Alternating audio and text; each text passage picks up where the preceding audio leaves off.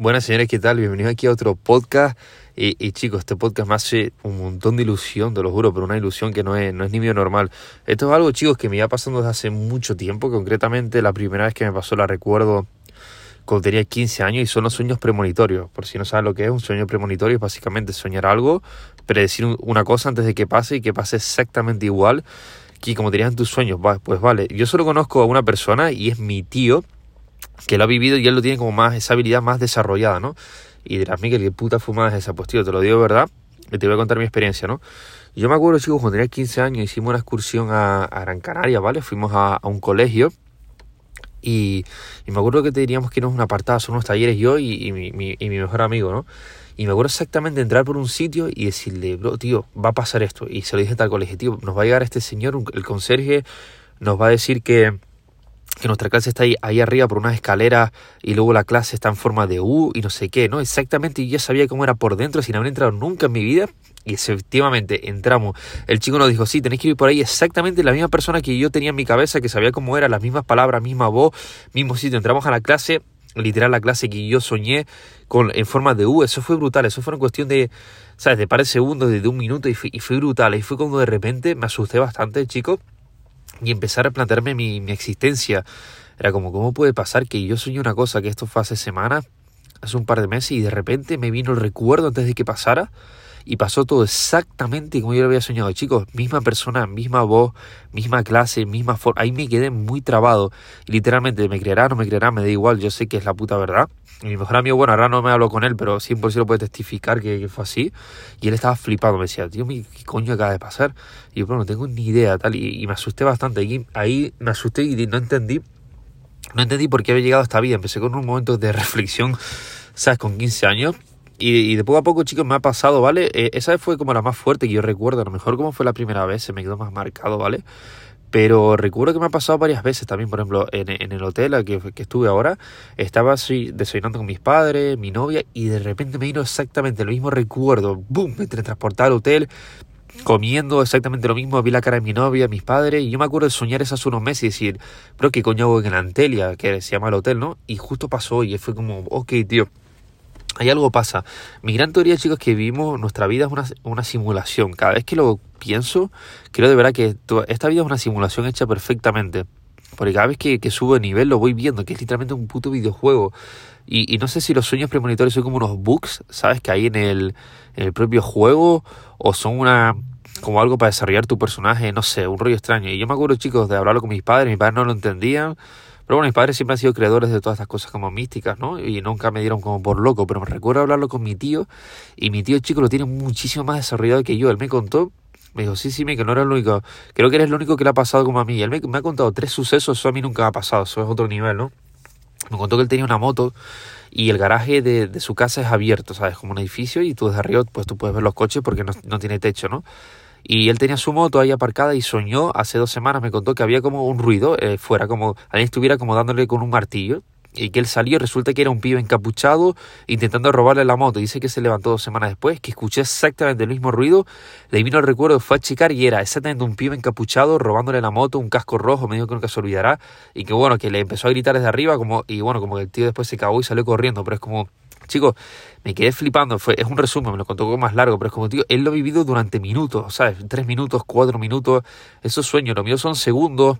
¿Sabes? Como son, son momentos cortos, tío, pero mi tío los ha soñado momentos muy largos. Y eso, chicos, me ha, me dejó tranquilo porque vi que era el único, pero no entendía por qué eso pasa. También me contó que con un amigo suyo le dijo, no, Jorge, se llama Jorge, mi tío, te voy a contar algo que nadie lo sabe y era que se iba a casar con su mujer. Y él le, él le dijo, porque lo hablé con Antonio, que se llama el amigo, y me dijo, sí, sí, es así me dije, le dije que me iba a casar con mi novia y antes de decírselo me dijo, no, no me lo digas, sé que te vas a casar con tu novia. Y, le pregunto, pero ¿cómo coño sabes eso? dice, no, porque yo ya lo había soñado. Y literalmente cuando cortaron, ¿no? Cuando se separaron, se iba a contar, no me lo cuentes, ya lo sé, que se separaron, lo, había, lo soñé también. Y como que no se lo quería, se bro, este tío está tocado la cabeza, este tío es un brujo o lo que sea, chicos. Y ese nivel no, no he llegado. Creo que hay personas que tienen como esa habilidad. No sé si se puede desarrollar o cómo se puede desarrollar pero lo que quiero llegar con esto, chicos, es que tienes que entender que, que bro, que no eres único en, en esta vida y que hay algo mucho más afuera. No sé qué cojones pasa, no sé cómo coño tú puedes ver cosas exactamente en tu cabeza, pero rollo exactamente mismo. Una persona que no has visto en tu vida, un sitio que no has estado en tu vida, lo puedes soñar y ver. Mi teoría a veces es que estamos viviendo la vida constantemente, ¿sabes? Como la vida es una simulación, mueres, pero vuelves a nacer y por eso te vienen recuerdos de la anterior vida que has hecho exactamente lo mismo. Y vives así en un bucle constante. No sé, tío, la verdad que es una realidad de cabeza. Pero bueno, chicos, espero también que, les guste esto. Es como súper diferente. Y eso, chicos, me ha dejado pensando muy pensativo. Lo comenté ahora en, las stories.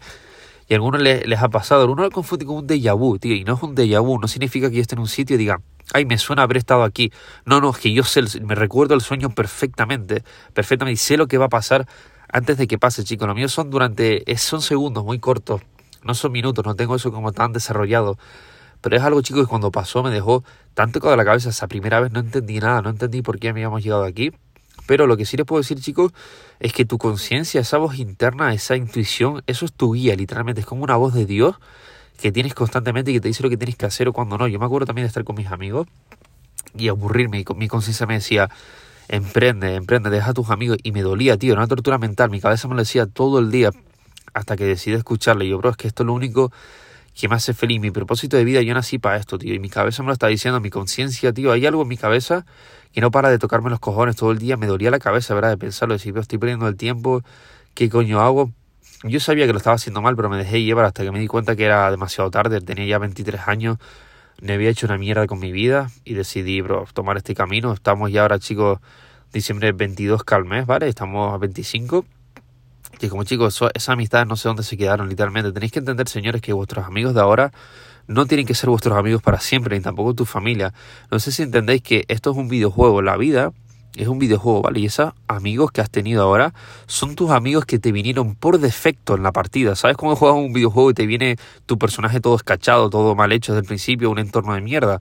Pues igual, eh, eh, eh, nace con estas cosas, pero tú las tienes que ir mejorando con el tiempo. Por eso ahora yo hice un level up y mis amigos son otros amigos completamente diferentes que están en otro nivel. ¿Sabes, tío? mi familia, mis mentores, como tío, poquito a poco he ido progresando en el videojuego y estoy escalando más porque estoy subiendo de nivel poco a poco y ahí me di cuenta que la vida es un videojuego y lo que tú tienes ahora no es la vida real, no sé si me explico, ahora mismo estás en el nivel 0, vas a subir al nivel 1, nivel 2 y te vas a dar cuenta que toda la vida que tú pensabas que era tu vida no existe, era toda una mentira, era una ilusión que te hizo pensar el sistema de que tu vida tenía que ser y acabar así. Y me di cuenta que literalmente solo estaba en el principio que todo iba más allá, que no tenía que tener un empleo toda mi vida, que no tenía que estar con los mismos amigos que son una mierda, tío. Sí me reía, les tengo cariño, pero, pero tío, son amigos que no valen para nada, no me aportan nada, tío. Ahora mismo al lado de ellos no me aportan nada, tío. Sinceramente son personas que viven en mi memoria, pero porque son recuerdos. No es que existen en la vida real, porque es como tú volver con tu exnovia. Tú estás atrapado en los recuerdos, pero esa, esa novia, esa mujer que tú tenías, ya no existe, no sé si me explico, ya no siente lo mismo por ti, ya no existe esa magia, ya no existe esa energía. Tú estás enamorado de la persona anterior que era ella, pero ya eso ya no es ahora, no sé, no sé si lo entiendes, que no puedes volver nunca con, con tus novias por eso.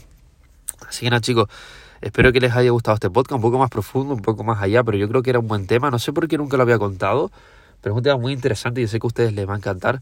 Así que chicos, muchísimas gracias por acoger el podcast, la verdad que esto está yendo increíble, o sea, no tiene ningún tipo de sentido. Recordad señores que tenéis mis mentorías gratuitas aquí abajo, ¿vale? Que básicamente pues son consejos que os envío cada día al email. Y por último, señores, si queréis de verdad cambiar vuestra vida, empezar a vivir la vida que estoy viviendo yo, que, es una película, estoy a punto de entrar al gym y no estoy ni en flow pero quería grabar este podcast porque mi conciencia me lo decía. Así que nada, tío, mándame un día en Instagram y dime sala, ¿vale? Así que nada, chicos, les quiero un montón. Siempre se lo diré, se los debo todo. Gracias por estar aquí y vamos a reventarlo, tío, no tengan ninguna duda. Let's go.